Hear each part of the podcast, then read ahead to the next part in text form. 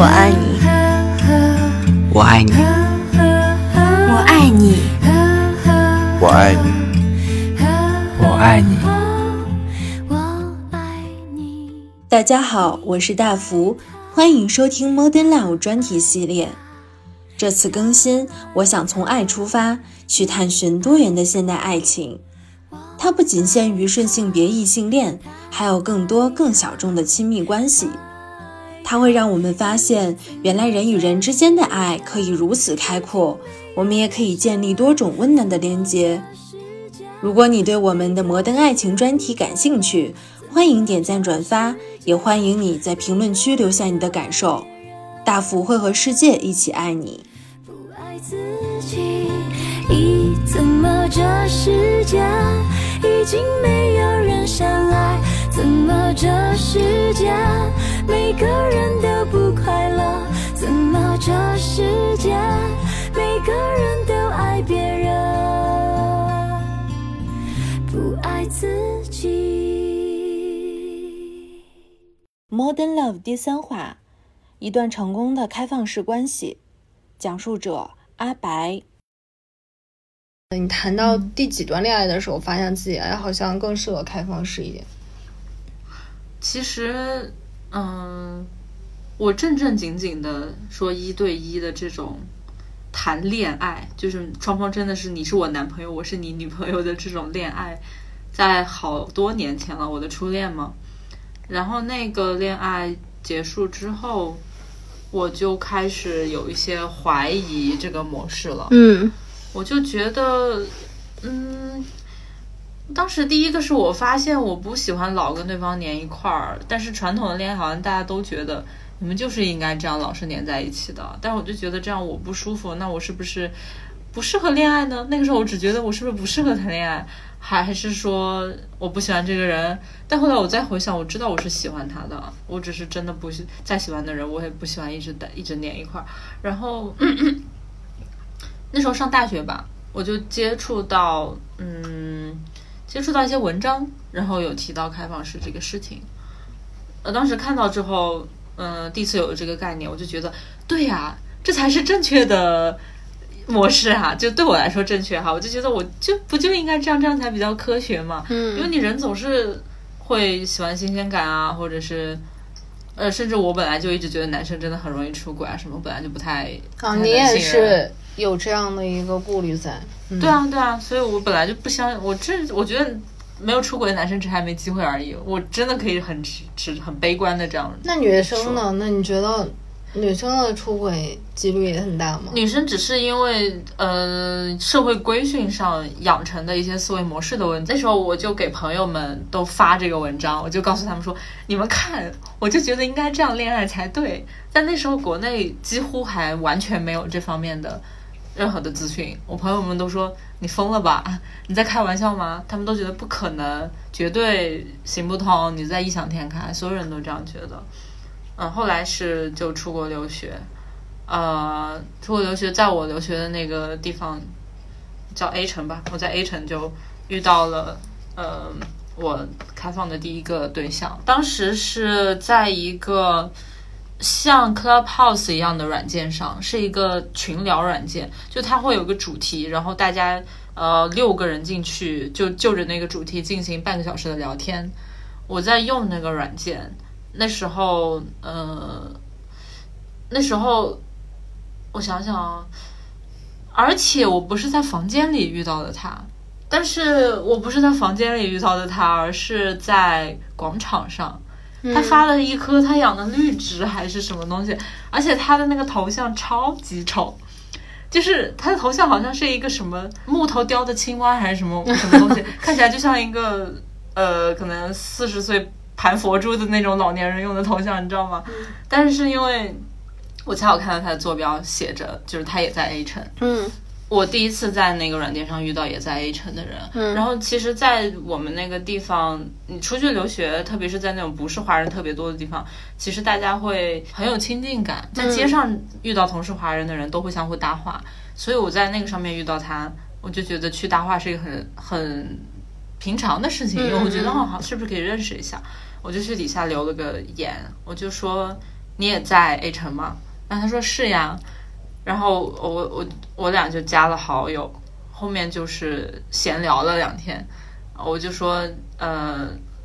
我看我当时，我当时怎么想的？我当时完完全全没有往聊骚的那个方向想，因为我一直觉得在网上交网友或者是什么这种通过没有见面的方式去聊骚是非常不靠谱的行的的的行径。我不知道他任何的信息。我当时完全想的就是，我想找朋友跟我一起玩，因为在那边真的很需要交一些华人朋友，但是圈子又很小。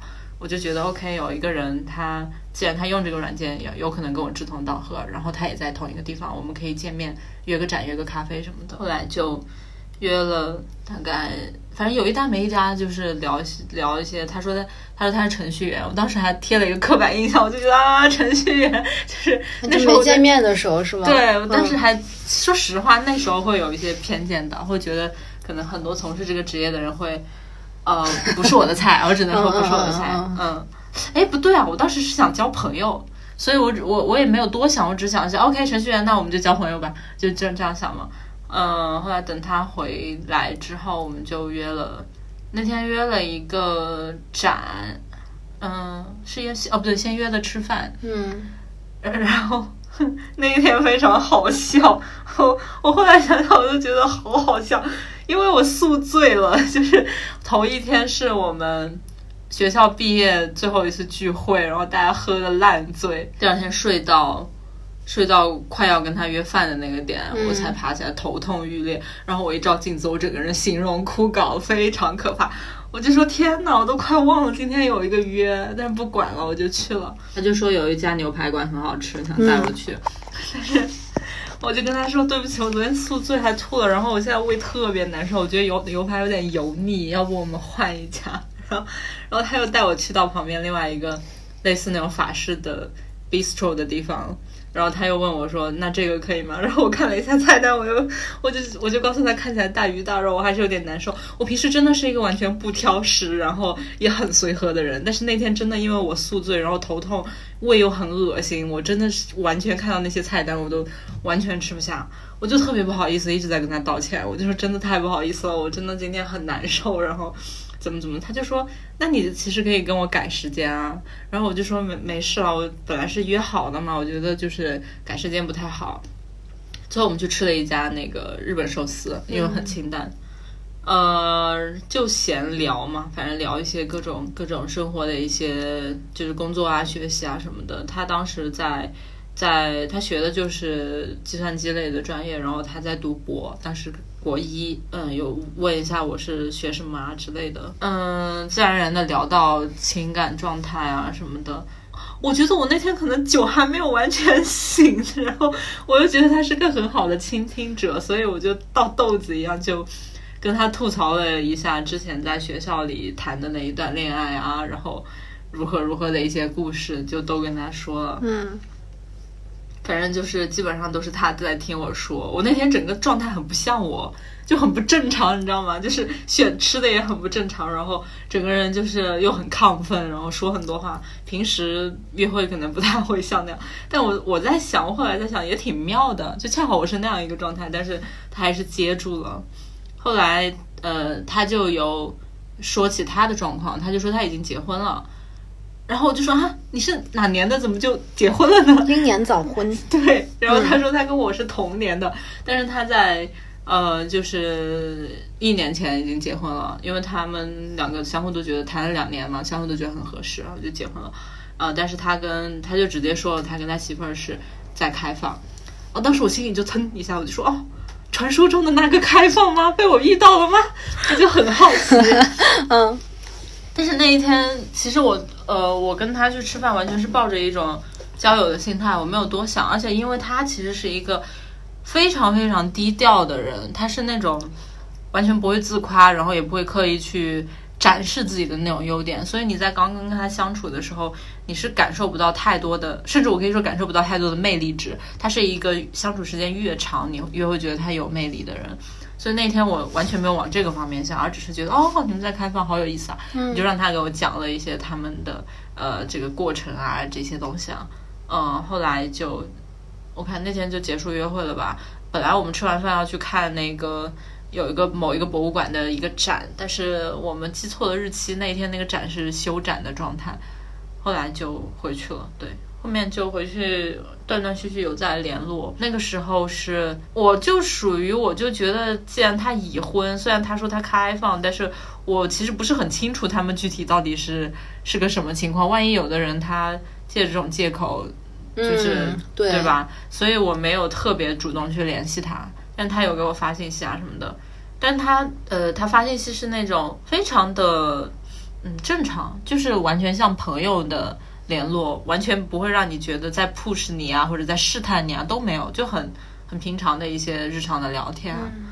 后来就又约了说，他他就问我说，那下一周我们要不再去看那个展？因为我也确实很想看，我就说可以啊。后来我们就断断续续约了几次，后来是逐渐逐渐的，我对他有了一些好感，嗯然后我就问他，因为我这个人就历来是那种很直接，就有好感我就会直接说，直接问。我就问他说我你们呃，那你们能不能接受就是？比如有女生加入到你们的这个关系是一个什么样的流程啊之类的，我我就说那我可以就是尝试加入一下嘛什么的，然后他说可以啊，然后嗯、他觉得呃他反正他就说可以尝试没有问题，然后嗯我想想，你怎么问到可以加一个吗？就跟 报名似的，就对啊，一开始不是还朋友吗？约展啊，怎么怎么样？对对，就是是不是关系熟了之后，你说你们中间也聊了一些情感的问题之后，就就就完全没有，没有任何过渡。我也觉得我好奇葩。对，因为因为你知道他他就是那种，他跟你聊天完全特别清水，他完全不嗯不试探，也不不，你知道很多男生会稍微往试探一点走，对吧？他完全没有，他就完全的把你当个男人一样的聊天，或者把你当做他的、嗯他的同学那样在聊天，我就不知道他咋想的。但是反正我是有好感了嘛，那我就觉得可以问啊。但是我就觉得，那既然到现在也算还算是有点熟了，然后，嗯，这我就直接问呗，我没啥好铺垫的，对吧？我既然你不试探我，我也不试探你了，就直接问呗。笑死，然后他又答应了，然后呢，你们关系有有更进一步吗？对啊，对啊，我就直接问他，我说那那就是我可以尝试一下加入吗？他说，然后但是他他觉得很好笑，因为他肯定也没遇到过女孩子这么直接嘛，然后他就说，他就哈哈哈哈哈，我也 笑死了。他就他就发了个，我现在都记得他怎么回的，他就发哈哈哈哈哈哈，然后他说耿直如你，嗯，然后我就说对，我就什么耿直，然后他是他就说可以，对，后来就就邀请他来我家，就是吃了个吃个晚餐啊什么的，就带了一瓶酒过来，然后就一起我就做了顿饭，然后我们一起聊聊天、吃饭啊、喝喝酒啊，就这样。就是那那他的老婆知道你吗？呃，对，这个点很关键，就是呃，我其实是一个很还蛮有警觉心的，嗯就是我觉得肯定有人用这个借口，因为我真的知道有很多男的用这个借口说啊，我跟我女朋友或者我跟我老婆是开放啊，但其实女生根本不知道，或者女生是被迫答应的那种情况，所以当时呃，我想一下我是怎么试探的。他在我家的时候，他媳妇儿有给他打电话，啊就是问一下他情况还好不好，因为其实他们也是有警觉的，比如说你去了一个陌生人家里，要确认你安不安全啊，对吧？所以打电话问他怎么样，他就说啊我在呢，我还还 OK 啊什么。然后嗯，那个是他媳妇儿主动说在电话里说你带我向他问好。然后，呃，他就直接把这样听筒放下来。他说他让我带你带他向你问好，我就说啊，好的好的，谢谢啊，然后什么的。那我就觉得这个 这个过程应该不至于是演吧，我还能隐约听到那边电话里是有声音的嘛。这这个首先是有了一个基础确认。所以他的老婆也是中国人是吗？啊，对对对，嗯还有一点是在于，比如说他会给我的 IG 点赞，因为 IG 的点赞不像微信，就所有人是看得见对的，对对。对相互都看得见，所以你他会给我的 IG 点赞、评论啊，什么都我们都相互完全不会避讳这个事情，或者还有包括他们两个有一个公众号，然后他们会在里面会发很多秀恩爱的文章，也不一定是秀恩爱，有些文章是记录日常生活，我会去留言，他会就是很把我精选出来，然后直接回复我，就放在那里。这个是所有人都可以看得到的，包括他媳妇儿也看得到。那通过这些细节，我就能判定说，OK，这个事情完全是一个正常运转的状态。嗯，那这样的话，就是他的老婆也是在这样的一个关系里面，是吧？他也是在开放式，嗯，对对对，你要开放肯定是两个人都是开放的嘛。他他媳妇儿也有别的一些男朋友，对。啊，这个这个点我这真很少听到，就是因为上一段就是我录的那个播客里面是失败的感情嘛，就是因为。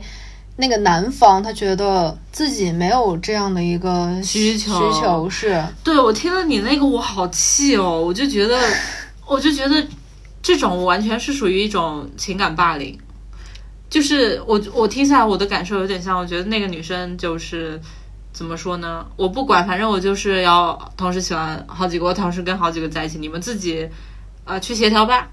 然后那个男生可能没有这种需求，但是也被迫答应了，就因为爱他，那这一定是失败的。而且我当时听到，我觉得最糟糕的一点是，当男生有负面情绪的时候，他是采取的态度是完全不管，哎，这样这样根本这样的人不配开放啊！就是这个点很重要，就是你看你的那个博客里面，两个男生都有出现过负面情绪，对吧？他的处理方式是，哦，你今天有负面情绪啊，那我就不在你这儿过夜，我去找另外一个人，这个太可怕了，这个。应该反过来，就比如说你今天有负面情绪了，那我是真的，你我你是我的，嗯，就是 lover 呀，你是我很重要的人，那 OK，我今天宁愿不去找他了，我要把你安抚好，这个才是正确的。对，就是你一开始提到了一个点，就是你不会在 dating 感情里面产生嫉妒或吃醋这样的负面情绪，是因为你觉得一个人他释放的爱可以给不同的人释放成一百分那样的阈值。就这个事情，我感觉就是。我之前没有遇到，我会存疑。但是听你的讲述起来，就是你遇到的这位男生，他是有这样的能力的。我觉得很多没有的人是思维上自己把自己限制死了，因为我们从小接受的一定是一对一的那个概念嘛，所以你就自然而然的觉得，哦，好像我喜欢这个人了，那我就没有办法再再去喜欢另外一个人了，我就分不出去了。但是我觉得很多人自己扪心自问，他肯定有过这种体验，就是。我同时喜欢的不止一个人，那可能他他就是会，然后约束自己，对他会有那个罪恶感。但是当你能抛弃罪恶感，你就会发现，我可以很坦诚的对这个人好，也可以同时对那个人好。那你在就是留学期间遇到这个男生，他你们的见面频率是怎样的呢？他他在你有你这样一个 lover 的期间里面，还会 dating 别人吗？这个比较特殊，就是因为之前约会是每周可能见一次吧，嗯，差不多七到十天见一次，嗯，但是是到后面遇到了疫情，嗯嗯，然后居家了，然后居家的话他不用去学校了，他就是天天在家里面嘛，然后他媳妇儿也觉得他俩天天对着也容易吵架或者也容易烦，所以就是我们基本后来就。五五加二吧，就可能五天里面有两天或者三天他会在我这儿。你们是约定好了的啊？不对，不是五天里面，是一周里面大概可能两到三天他就来我家住，就这样轮换一下。那这样的一个频率是是是是可能他觉得舒服，就你们没有刻意说一周一定要在，就很自然的就喜欢就是来找你了。对，当时没有特别去商量，我当时都我们俩都觉得这个频率是是舒服的。但是我觉得开放里最重要的就是要沟通嘛。那如果是呃有一方希望这个频率有改变的话，是可以去商量的，看能不能协调。嗯嗯。就比如说我刚跟我就是我刚刚结束的这个 date，他之前是跟我差不多两周一次。而且是我，我本来其实希望一周一次，但是我问了他，他说，因为他工作真的特别特别忙，他觉得可能一周一次他会有点顾不过来，嗯嗯所以他就说，那可我们能不能随机，就是正常来说两周一次，但是偶尔也可以就是插一下空见一下这种，我也觉得 OK，那那要有一个相互配合嘛，那我就只能配合你喽。对，那你说的这个 date 和。你们在你在留学时候遇到这位开放式的，我觉得就是你们还挺坦诚的，就什么话都讲，一定要什么话都讲，我觉得才能保持住这个关系。因为，嗯，因为我觉得很，如果怎么说，我觉得很多人可能如果真要开放，可能为什么我说很多人不适合？因为哪怕是谈一对一的恋爱，可能都有很多人没有办法很坦诚的分享自己的想法和感受。对，就是包括我录的那一段失败的嘛，我觉得你刚刚也提到了，他就是。男生有很多的事情都是憋在心里面的。对，对他的任何情绪他都不讲。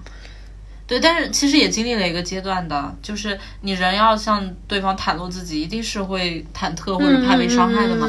所以可能我跟我跟我叫他 S 吧，就是当时留学的那个 S，一开始的时候也没有说到那么多，嗯一开始的时候就是就维持这种状态，比较 chill 吧，没有想那么多。有去聊这个是，我有问他，我说你们开放可以到什么程度？就比如说你跟别的人的情感互动可以到什么程度？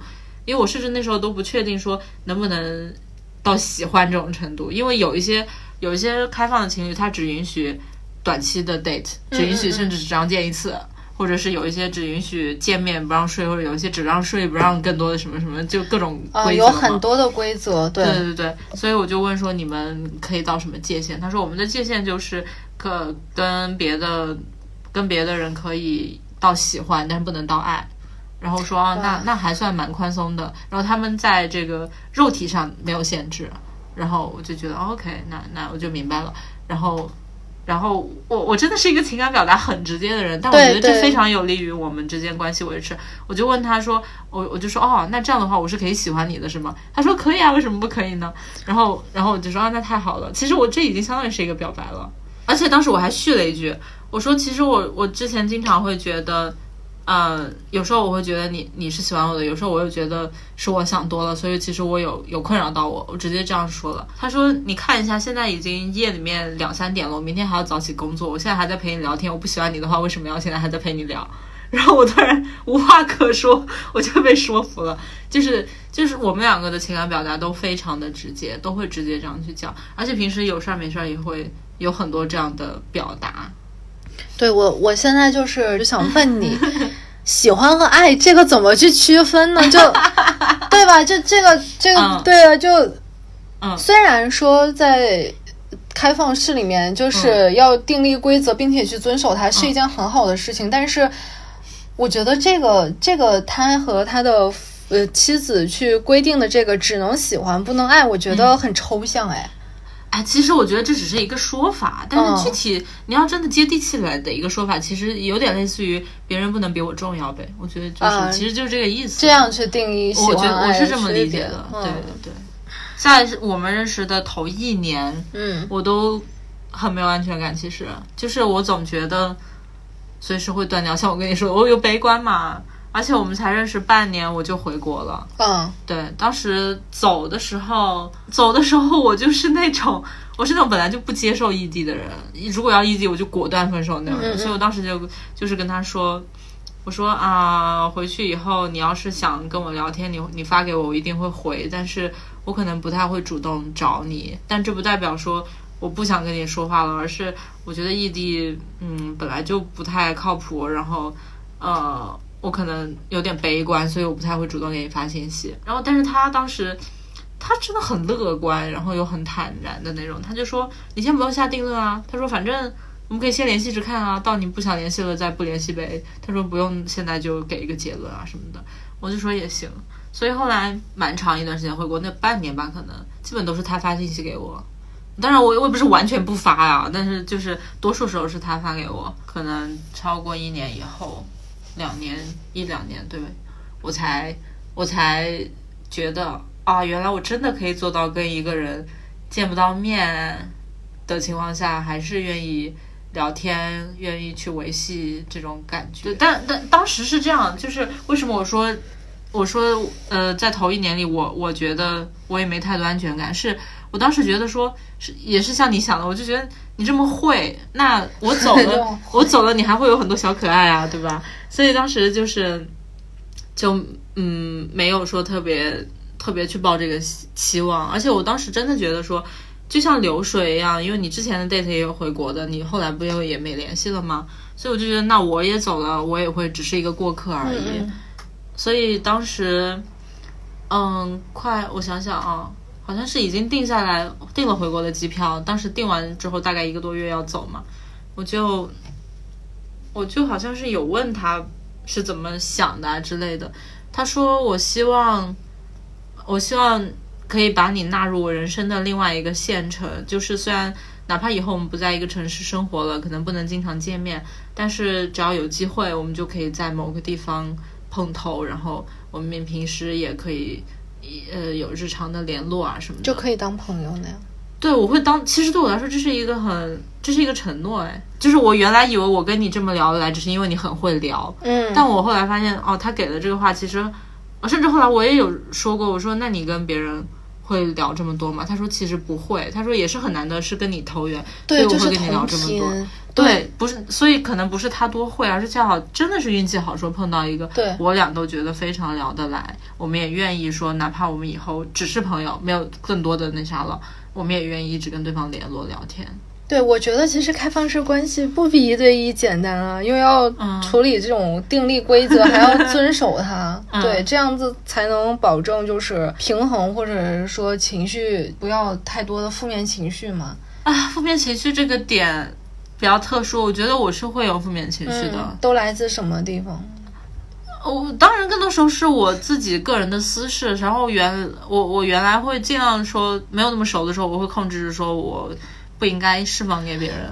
哦，对，就是你刚刚也说了，就是你你之前没有安全感吗？对。那你会跟他说，就是我们在一起的时候，你就只对他 date date 我就可以了，不要再和别人就发展其他的 date 吗？你会有这样的主动跟他提吗？不会，因为我觉得这样的要求很过分啊。就是我觉得你凭什么？那那 就是这是 因为因为你也是等于是他的一个 date 的对象啊，也是一个对跟他感情比较深刻的一个开放式对象啊。那那他可以有一个规则在，那你怎么不可以嘛？这也是你的诉求啊。不，还有一点在于这件事情对我来说没有意义。嗯，就是我我觉得，我觉得。因为我跟他都是都知道自己属于那种我们需要不断生活有新的元素进来，我们需要喜欢认识新的伙伴。那我要是把你限制死了，你会不会就从此没有这样的活力和快乐了呢？我不能剥夺你是这样子想的？对，而且还有一点是在于，我觉得人性就是越去限制就越不受限制的。你硬你不可能去要求一个人说你不要见别人了。那比如说他不故意去。找 date，而是他在某个场合遇到了另外一个让他心动的女孩，难道他要硬要遵守这个规则，说不让去接触吗？那本来人家就是开放的理念，你凭什么不让他接触啊？对，你看你是这么想，就不成立啊。对啊，对，那那那也有人不那么想，但是我绝对不会是提出这个要求的人，我会觉得就不合理。就是我，因为我本来就没有占有欲，所以我我就压根不会提这个要求，没有必要。而且我一直觉得，嗯，就是。我希望人做出所有的选择都是基于他自己的自由。比如说，你跟我成为朋友，不是我拿刀架着你说你要跟我当朋友，而是那也可能说是咱们两个感情粘度也也高啊，也在这儿。那你就跟我只只只跟我一个人吗？你没有。对，所以所以我觉得靠靠缘分和自然吸引才是可行的。就比如说，我知道你肯定会认识很多的人，但也许你只会跟其中一些人聊得来。这个事情是我强求不来的。那你跟我聊得来，我觉得 OK，那我们缘分到了。就是这样，但我不能要求你说你不准跟别人聊，你只准跟我好，怎么可能呢？那我觉得恋爱也是一样的，你交朋友都是这样，那恋爱为什么不是这样呢？你你限制说不让他接触别人，那他真的就不接触了吗？你限制说只能喜欢你，他就真的只喜欢你了吗？不可能啊，这一点都不科学，好吗？嗯，就比较随和。对对。那他是你的就是唯一一个吗？开放式的？不是，不是，对，不是。一方面是，你看这个开放其实很微妙，就是一方面是当时我回国那半年，他有新的 date，他都哦，我也有新的 date，然后我们相互都会跟对方分享，而且他其实更多真的是分享，而不是交代，嗯，就是我们在像在分享说。有点类似于姐妹之间，会说我今天去了一个打卡了一个什么什么，好棒哦，或者是今天我去了一个一个人，对对，或者我今天看了一个电影，然后很烂，就是这种分享。我们也会分享对方我们的约会经历，然后说今天遇到一个人如何如何，然后你就会发现很微妙，就是当一个人你真的可以跟他共享你所有的喜怒哀乐，你所有经历的事件，你的隐秘的想法，你的情绪，你们。粘度就是会越来越高，你们会变得越来越不能被别人替代。有的情侣可能一对一的情侣会觉得啊，他喜欢别人了，他不能，我不能，就是我要是跟他说了，我们就分崩分崩离析了。但其实原来我是经历过，我大学时候，呃的室友跟她男朋友，她她遇到了另外一个男生，让她动心，她选择的方式直接告诉她男朋友，因为他们两个当时在一起三年了。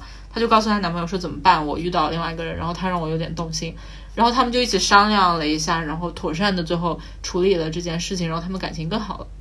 所以我觉得亲密关系到最后一定是要走到深层的话，一定会有这些分享的，能能能做到这一步，你们才会逐渐无法被别人替代。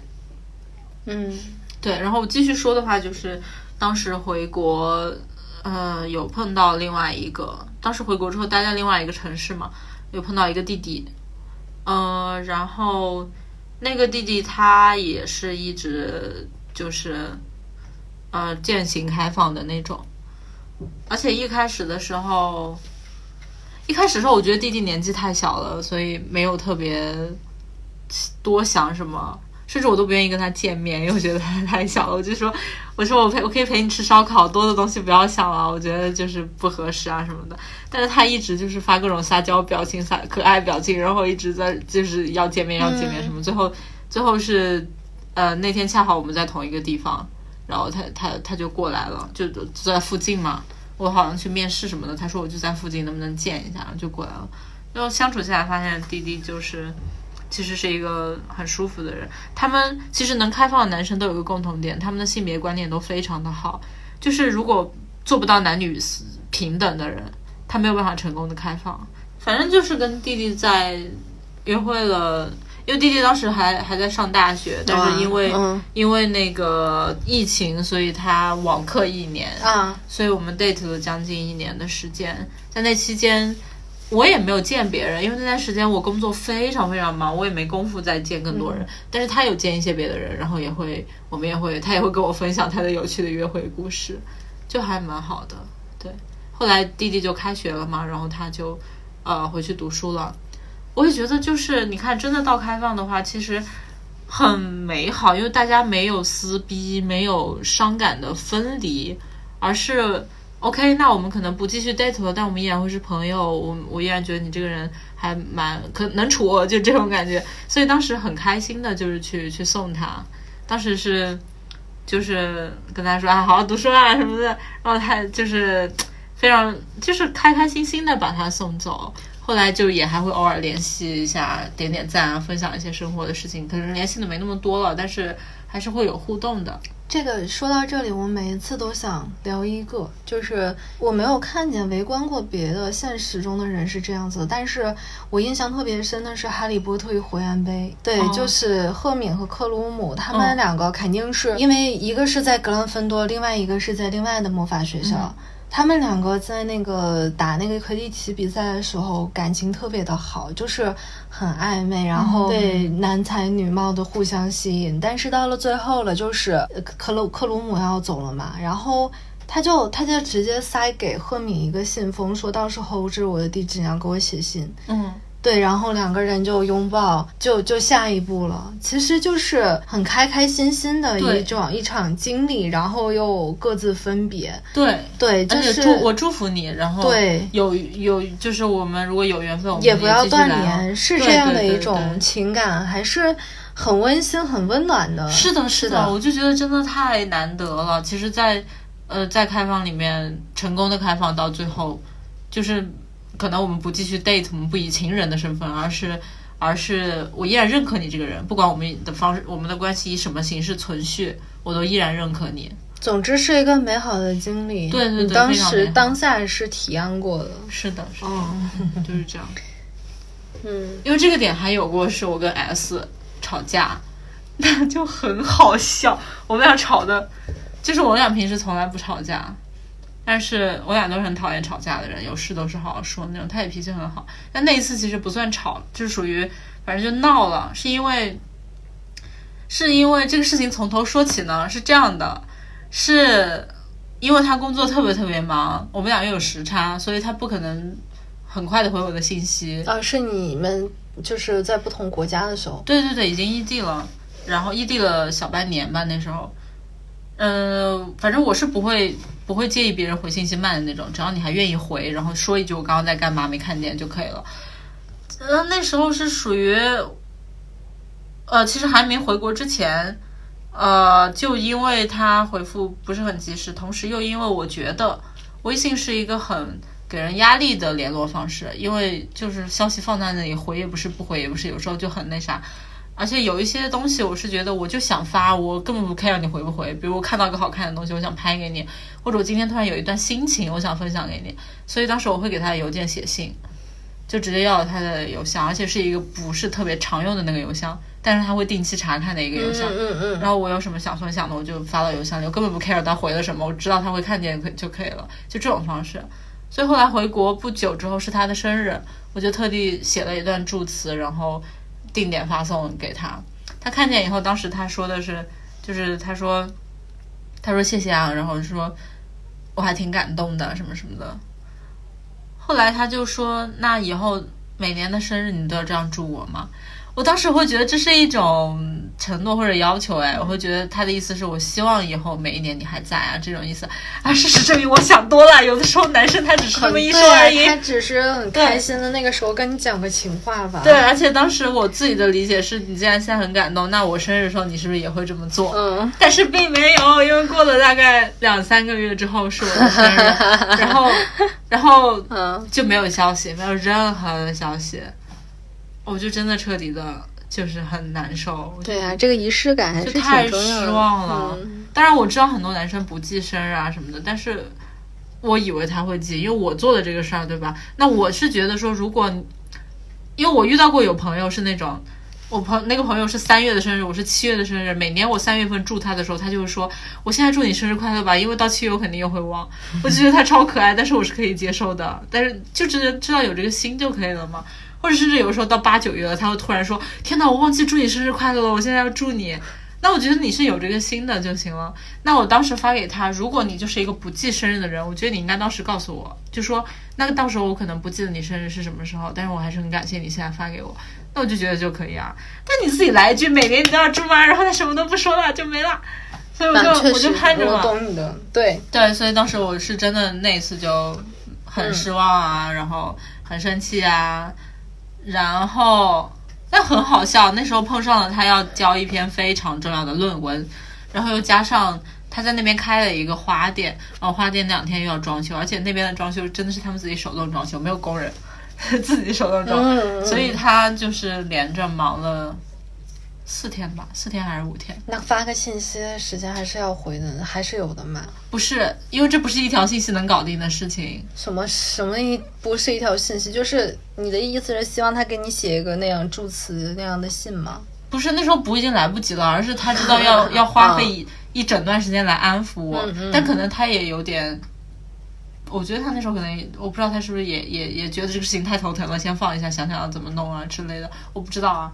但反正他当时就是给我回了一大串，他他给我列了他那段时间要弄的所有的事情，是真的头炸掉的那种那种密集程度。他说他说你能不能等我几天，我把这个搞完马上来找你。然后我我就我就说行。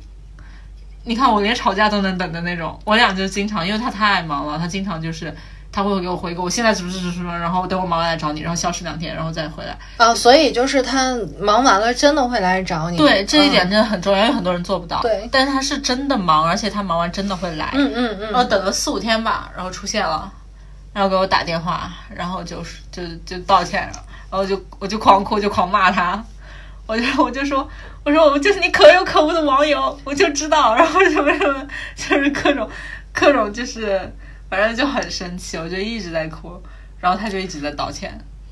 挺好，能适应这个频率也挺好的，因为很多女生会在等他这段时间会嗯会有很多顾虑，很多小作文的。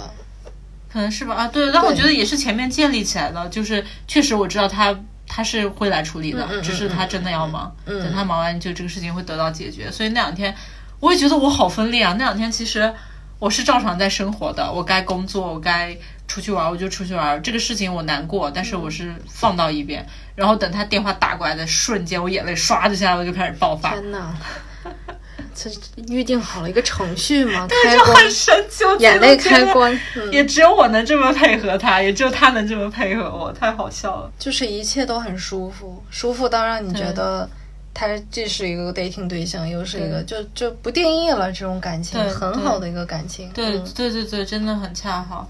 而且当时写给他的那封祝词里面，其实也写了这个，就是我其实我现在的状态受他影响蛮大的，比如我是认识他之后才开始有定期健身，因为我看到这样可以让让整个人他因为他定期健身嘛，整个人的状态是非常好的。我喜欢这种很有生命力、很向上，然后精力非常旺盛。我所以很多东西都是从他身上学到的，所以我会说我们是良师益友，然后也可以是这种。呃，date 恋人，或者是就是我们可以是一切的关系，像我现在说到第三年就又像亲人一样了，就是我们的关系可以是很多很多很多很多种。哦，我可以说一下那个那那天忘记生日，最后我是被什么怎么安抚好的那段话，我我本来刚停止哭，后来又哭了，但最后哭是那段话感动的。就是我跟他，我当时不是说气话吗？我说我就是你可有可无的网友，我说你根本就就是不挂念我啊什么什么的。然后他说没有啊，他说我说你还想见我吗？你还在意吗？然后他说我在意啊。然后他说我一定会见你的。他说等我回来的时候，因为我想要去到你的城市，然后坐下来好好的听一下这几年你都发生了什么事情。因为我很喜欢你看世界的方式，我想借你的眼睛看一看这几年你看到的世界是什么样子的。我想，我想成为你的眼睛，就类似于这样。我当时就是有有有感动到。然后还有一个是，嗯，其实我我觉得我被很多人问过，说你怎么甘心呢？或者你怎么够呢？比如说这个人还要分分给别的人啊，然后就。就是对我一开始不也有问吗？对，但我自己的感受是，我自己见识过的很多很多情侣当中，就是他没有很高质量，是吧？对啊，我觉得有些人谈那个恋爱，你送给我，我也不是很想谈。对，还有一方面是，我觉得他做到的那些点，是我真的我觉得以哪怕以前我谈一对一的很多人也给不到的，哪怕你一对一又怎么样了，你也做不到。比如说，我记得很细节的一个。让我很感动的事情是，某一次他在我家过夜的时候，我那天胃病犯，然后基本上一整夜我都没有睡着，我的胃一直在抽痛。嗯，我尽量不少动，因为我怕打扰到他睡觉，但我实在是还是很难受，所以一整个晚上反正我都是翻来覆去，翻来覆去，然后他就是。快睡着的时候，他是抱着我嘛，他就用手放在我肚子上，是试图帮我暖一下这种。后来就是我那天晚上可能翻了有一百次，然后我就发现我就是翻一下，然后他又会重新抱住我，然后我再翻一下，然后他又换了一个方式。我那天真的可能换了一百个 pose，然后不管我怎么换，他都会马上就是又抱住我。我当时还有点疑惑，就说这是什么自动自动程序吗？就是怎么做到的？我我我那天晚上才知道，原来人类可以有这么多种拥抱的姿势。后来到第二天，那个醒过来，我就问他，我说我说为什么你一边做梦一边还能识别出来，又换一个方式抱我？他说没有啊，其实你每动一次我都醒了，只不过每次醒了之后我都选择再抱你。然后也有过那种。因为他平时非常工作狂，所以白天的时候，很多时候他都需要工作。然后我们就是待在一个房间，各干各的。可能我看一会儿书，然后他工作，然后有有一搭没一搭，可能有时候聊几句啊，就这样。然后，但某一次是我心情很不好那天，我忘了是因为什么很 emo，或者是怎么地，反正他就在陪我聊天，安抚我，然后又说那心情不好，带我出去散步。反正那天耽误了很很久，就是一直在陪我玩。我没有问他，我以为他工作做完了，一直到那天晚上要睡觉了，大概十一点半什么的，我要睡了。然后他就说他还有点工作收个尾，然后我说行，然后我就睡着了。然后到四点我醒过来的时候，他还在工作，然后我才知道他白天为了陪我，他就没有在弄他的那个，但其实他有很多事情要做，但他完全没有抱怨，什么都没有说，他甚至不打算告诉我，是半夜我自己醒过来才看到他还是一直在工作，一直大概到。四点半还是五点的时候，他才弄完睡下，我就觉得蛮蛮蛮感动的。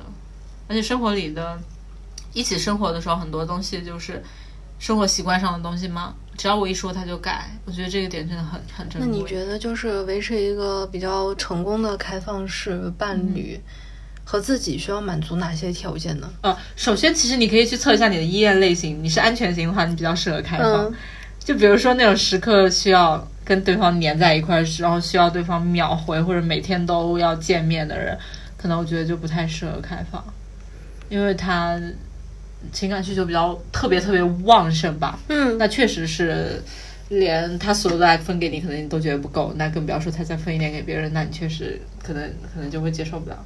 对对你不是之前说你有看《第二性》吗？嗯那个看完之后，就是你对那个波伏娃、萨特嗯嗯现在那种感情有没有什么对就是触动你的地方，或者是说你觉得他们的那个关系维持的还不错？我也想说以后会借鉴这样。就是波伏娃说的一句话，我觉得就是我的心声。嗯他就说：“萨特是我精神上的伙伴，我可以有很多别的爱人，但是我只会有一个萨特。”就是当你们的精神共鸣到达一定程度的时候，确实会，呃，别的人就很多时候是难以难以替代的，而且而且就是，嗯，像我跟你说的，我不是会跟他分享我很多的 date 什么的嘛，其实。我到现在你看依然没有一个固定的 date，、就说明我一直在受挫，其实是，嗯，就是我每次受挫了，我都觉得我好幸运啊，因为他会安慰我。你说有多少钱？啊就是你还会来找他对。我，我甚至会直接跟他说：“我说我失恋了，求安慰，好难过，求抱抱，就是这种。”然后他真的就会安慰我。所以你你就是失恋啊，或者是遇到 date 的受挫啊，他能给到你一个让你觉得非常舒服的那种安慰方式，或者是开导方式，是吗？是我们关系能维持这么久，也是因为我们相互能能能知道怎么安慰对方吧。因为呃他自己可能他情绪比我稳定啊，但其实我自己是有时候还会 emo 的，不管因为任何原因，不单不单是感情上，可能生活上各种我都会就是求安慰啊什么的。呃，但就是他的安慰方式非常能安慰到我，他知道怎么能让我开心起来或者放松下来，对，每次都很有效。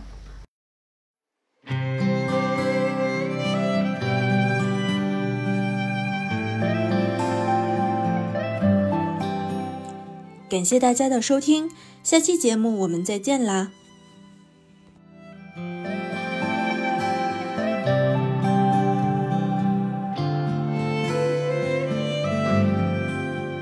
別離沒有對錯，要走也解釋不多。現代說永遠已經很傻，隨着那一燒去火花已消逝，不可能付出一生情盡時就要放过，我怎会想穿心窝？若是厌弃了，再不蹉跎。如共你分开，应有机会再爱一个，不可能付出一生空虚过。